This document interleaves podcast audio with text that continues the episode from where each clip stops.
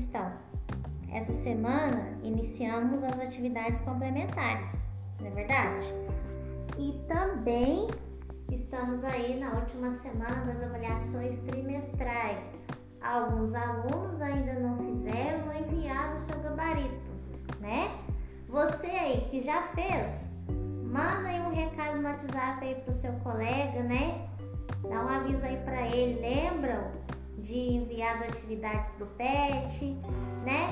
Colocar as atividades complementares em dia. Porque, pessoal, é, além da carga horária, né? Porque olha só, a carga horária é o que? A frequência de vocês que é registrada na escola. Lembra quando nós fazíamos chamada todos os dias? Então, o PET e as atividades complementares é o registro da sua frequência. Se você deixar de fazê-las, né? Ou vamos supor, você faz apenas uma semana do PET e não faz as outras. Você vai ficar com falta, tá bom? Então aí vamos organizar o tempo, colocar as atividades em dia, tá ok? Sabe o que eu queria falar com vocês hoje? Sobre leitura e interpretação. Por quê? As atividades complementares, né? Elas estão baseadas, né? É, em muita leitura e interpretação dos textos, né? Que estão aí no livro didático. Então, a primeira atividade complementar está na página 22, 122, 123, 124, 125 e as perguntas de interpretação estão na página 126 e 127, do 1 ao 6, tá? Ali estão as atividades complementares. E depois tem mais um texto que inicia-se na página 128, né? Passa aí pela página 129, 130, 131 e o texto termina na página 132. Nossa, professora, mas que texto grande! Ele não é grande, gente. Sabe por que, que o texto toma conta das páginas? Porque tem um design lindo no livro, né? O livro é bem colorido, né? Chama atenção a arte que está no livro didático de vocês. Gente, eu sou apaixonada por livro didático. Eu adoro livro didático, né? E aí nesse textinho também tem aí as questões de interpretação, tá bom? Para vocês refletirem sobre o texto. Então tem bastante coisa legal. E eu queria falar sobre a leitura e interpretação de texto. O que, que será, né? Que é uma. O que, que é ler? O que, que para vocês será o que é ler, né? Ler para vocês é só o ato de ler livros? Será que é só isso? Né? O que é uma boa leitura, né? O que que é o que é uma boa interpretação? O que, que será que são, né? Essas duas atividades aí, né? Quando todo professor de língua portuguesa fala, gente, faça a leitura e faça a interpretação do texto tal, né? Quer dizer, não apenas na disciplina de língua portuguesa, mas vamos, vamos supor, vocês têm que ver lá alguma atividade, né? No, em história, geografia, em artes, ensino religioso, principalmente em matemática, sim. Leitura e interpretação de texto também está na matemática, não é? E, aqui, e todos esses mecanismos, né, que a gente utiliza, né, é, quando a gente também estuda a parte da gramática, que a gente estuda a função de algumas palavrinhas ali, vamos supor da conjunção. Lembra que nós estudamos lá na segunda, né, e um pouco na terceira semana, os operadores argumentativos? E nós falamos principalmente sobre as conjunções. Por exemplo, a conjunção mas. A, esse mas, quando ele está aí numa, numa oração, ele pode estabelecer uma relação de quê? De ideias contrárias. Por exemplo, está frio, mas não vestirei a blusa. Tá vendo? O mas ele deu uma, né? Um, uma ideia oposta aí, né? Ele deu uma ideia oposta ao que foi dito anteriormente. Né? Tem, também tem é, outras conjunções, como o pois, que vocês gostam de utilizar bastante quando estão aí respondendo, o porquê, né? Como quando ele tem a função de ser uma conjunção. É, tenho, além disso, é, entretanto, o porém, né? Todo mundo também adora usar esse porém. Tem ora, tem o seja, né? Dependendo aí da ideia da oração. Então, dê uma revisada, né? Aí, porque são mecanismos, são elementos que nos ajudam também a, a interpretar faz ali a gente identificar de alguma forma as ideias do autor. Esse é apenas um dos elementos, tá, gente? Mas o que, que será que consiste a leitura, né? Eu tenho aqui uma uma citação, por exemplo, do Machado de Assis, né? Ele fala que livros relidos são livros eternos. Hum. Tem o outro aqui, pensador, que é o Francis.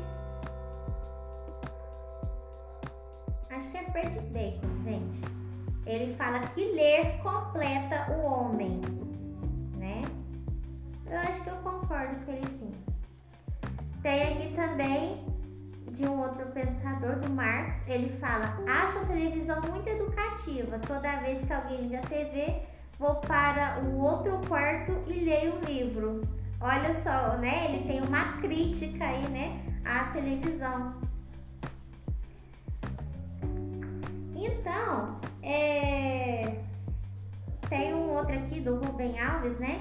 Ele fala: a leitura nos leva por mundos que nunca existiram nem existirão, por espaços longínquos que nunca visitaremos é desse mundo diferente, estranho ao nosso, que passamos a ver o mundo em que vivemos de uma outra forma. Tem uma outra citação aqui também da Alice, Alice Ruiz. Através da leitura é possível apurar o olhar para enxergar o que parece invisível, mas está o tempo todo diante de nós. A literatura nos dá um outro ver o ver de verdade. Gente, tá vendo quantas pessoas, né, falam sobre a, atividade da leitura, né, sobre ler. Ler não está precisamente só, né, de vocês pegarem um, um livro, né, e ler, mas você ter uma leitura de tudo que está ao seu redor, de uma receita, né?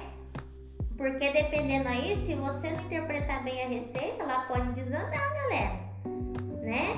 De você ler uma notícia, né? Uma reportagem, você ler uma história em quadrinho, um conto, né?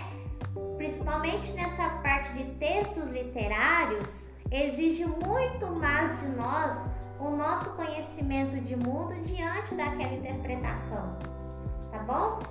Olhe para vocês, né?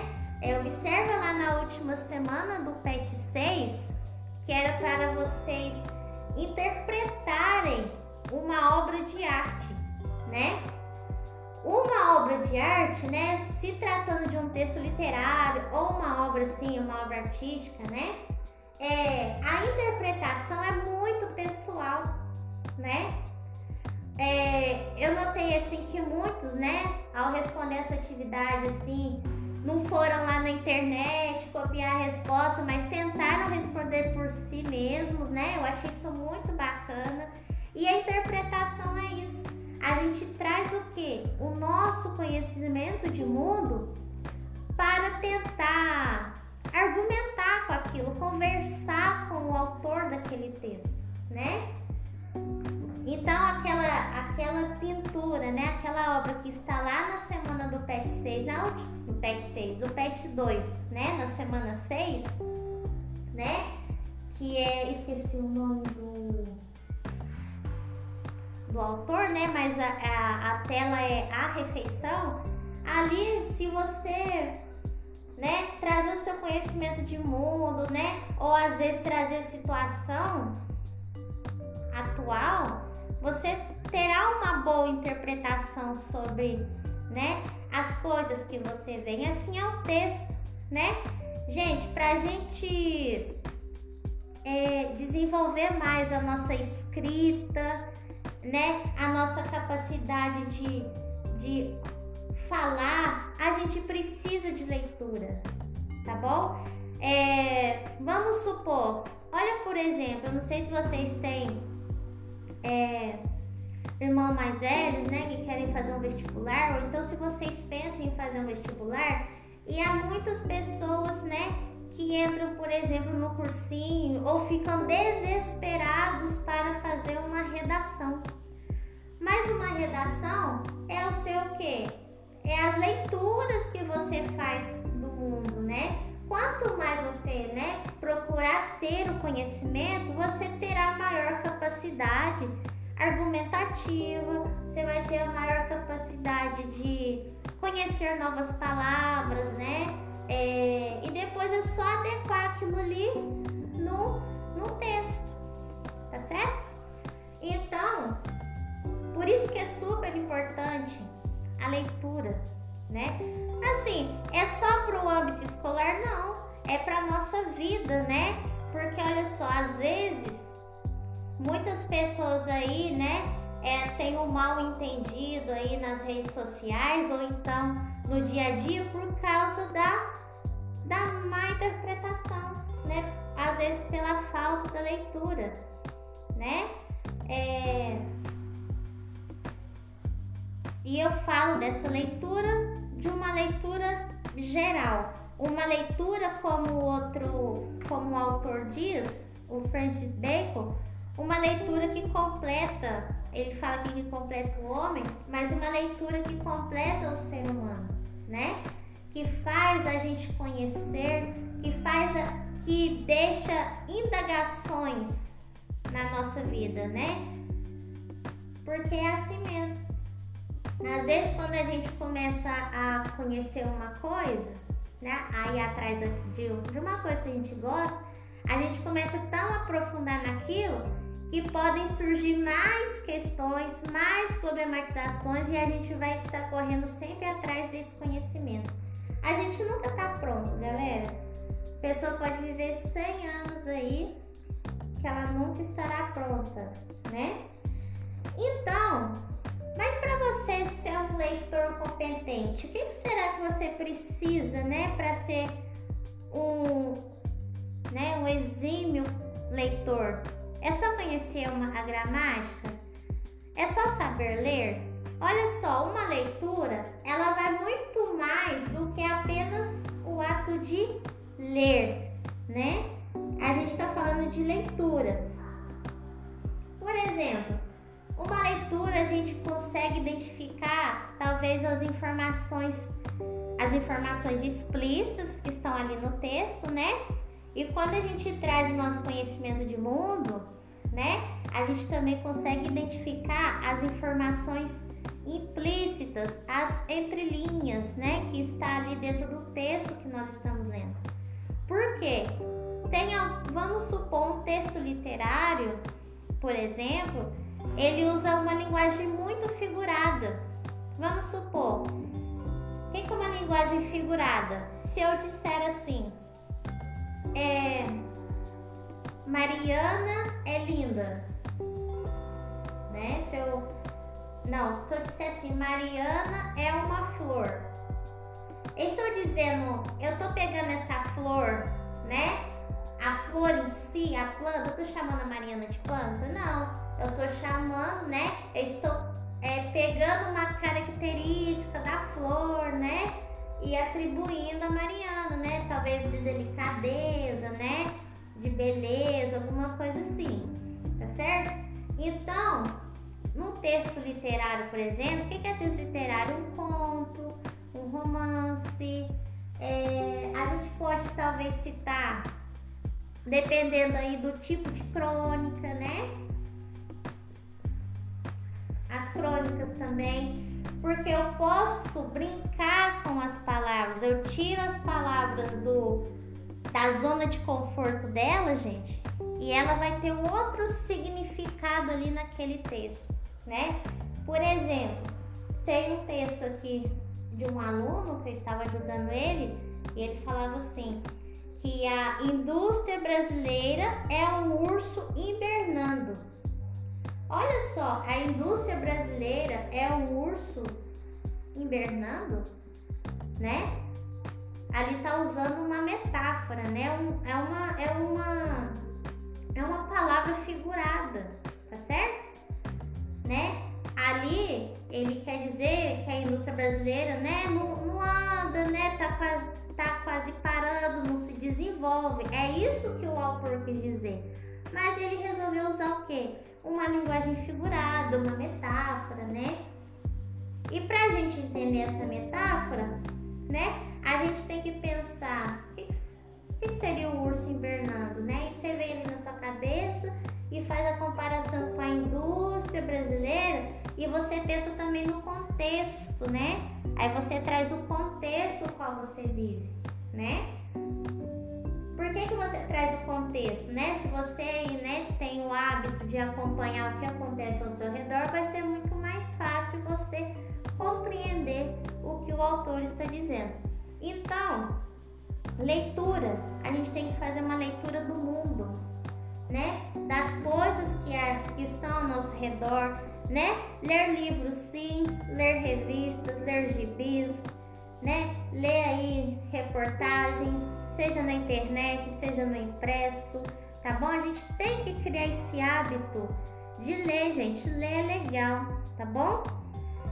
E ler, conforme eu estava, né, é, falando antes, não é só você decifrar as palavras, né? Mas você saber identificar as informações principais daquele texto. Tem um, um autor que é o William Roberto Cereja, ele tem um, um livro interessantíssimo aqui.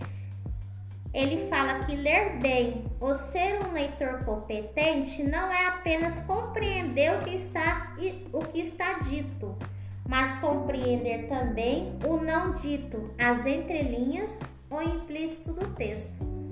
O leitor crítico é aquele que, diante de qualquer, qualquer texto, verbal ou não verbal, coloca-se numa postura ativa de análise, de resposta ao texto lido.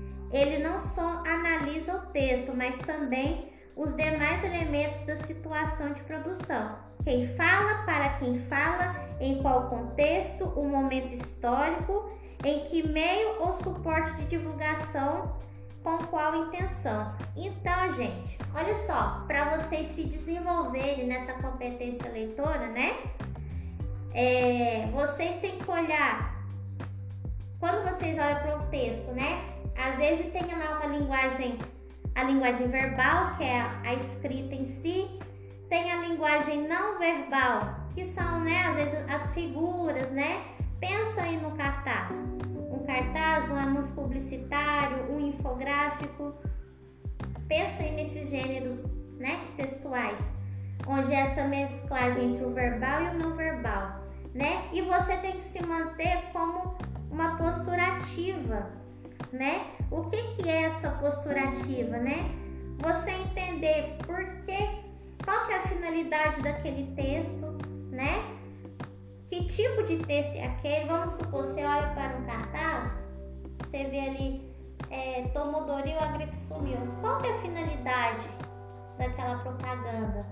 Quem será que é o seu público-alvo, né? Você pensa, né?